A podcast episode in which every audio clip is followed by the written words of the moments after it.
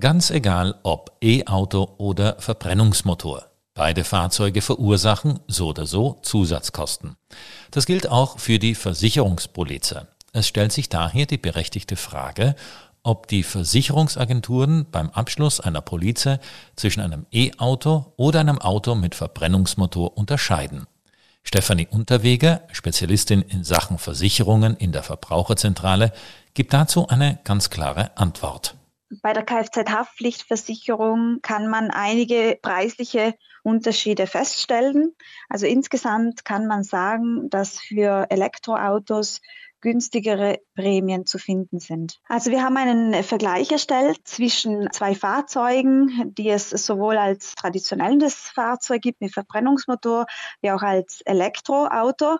Ähm, dort konnten wir feststellen, dass gerade im Bereich der Kfz-Haftpflichtversicherung, also für den obligatorischen Teil, die Versicherungen für die Elektroautos sehr viel günstiger sind.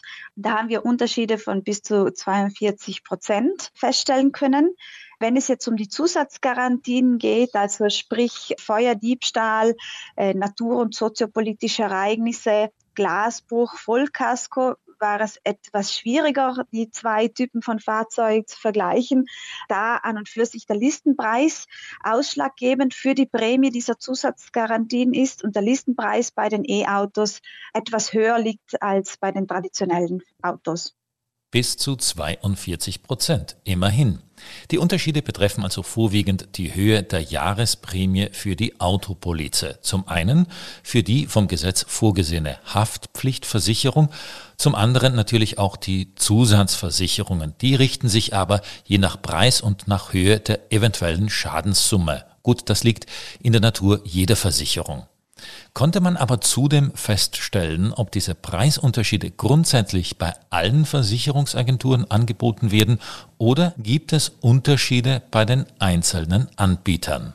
Ja, also es ist äh, abhängig von effektiv von der Versicherungsgesellschaft. Es gibt Versicherungen, die kaum Reduzierungen vorsehen.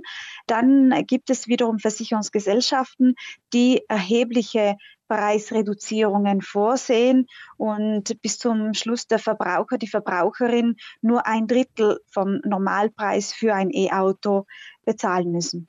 Es gibt dann eben Versicherungsgesellschaften, die schon darauf ausgerichtet sind und dementsprechend hohe Preisreduzierungen vorsehen. Andere Versicherungsgesellschaften müssen hier vielleicht noch etwas nachziehen, wenn sie eben diese Entwicklung unterstützen möchten und das Marketing in diese Richtung ausbauen möchten. Also ein vorheriger Vergleich unter den Anbietern lohnt sich auf alle Fälle. Wie aber verhalten sich die Versicherungsagenturen, wenn ich ein Auto mit Verbrennungsmotor gegen gegen ein Auto mit Elektroantrieb wechseln möchte. Kann ich die bestehende Versicherung einfach mit übernehmen? Und wie verhalten sich die Versicherungen bei einem eventuellen Schadensfall? Unserer Erfahrung nach läuft dies reibungslos. Eigentlich theoretisch dürfte nur das Fahrzeug ausgetauscht werden und das dementsprechende ähm, Tarifbild hergenommen werden, beziehungsweise das Produkt für das E-Auto hergenommen werden. Prinzipiell muss man immer auf dieselben Leistungslimitierungen schauen. Also wenn ich jetzt daran denke, an das Regressrecht oder das Verzicht auf das Regressrecht, wenn jemand beispielsweise alkoholisiert am Steuer sitzt. Also es gelten an und für sich immer dieselben Regeln.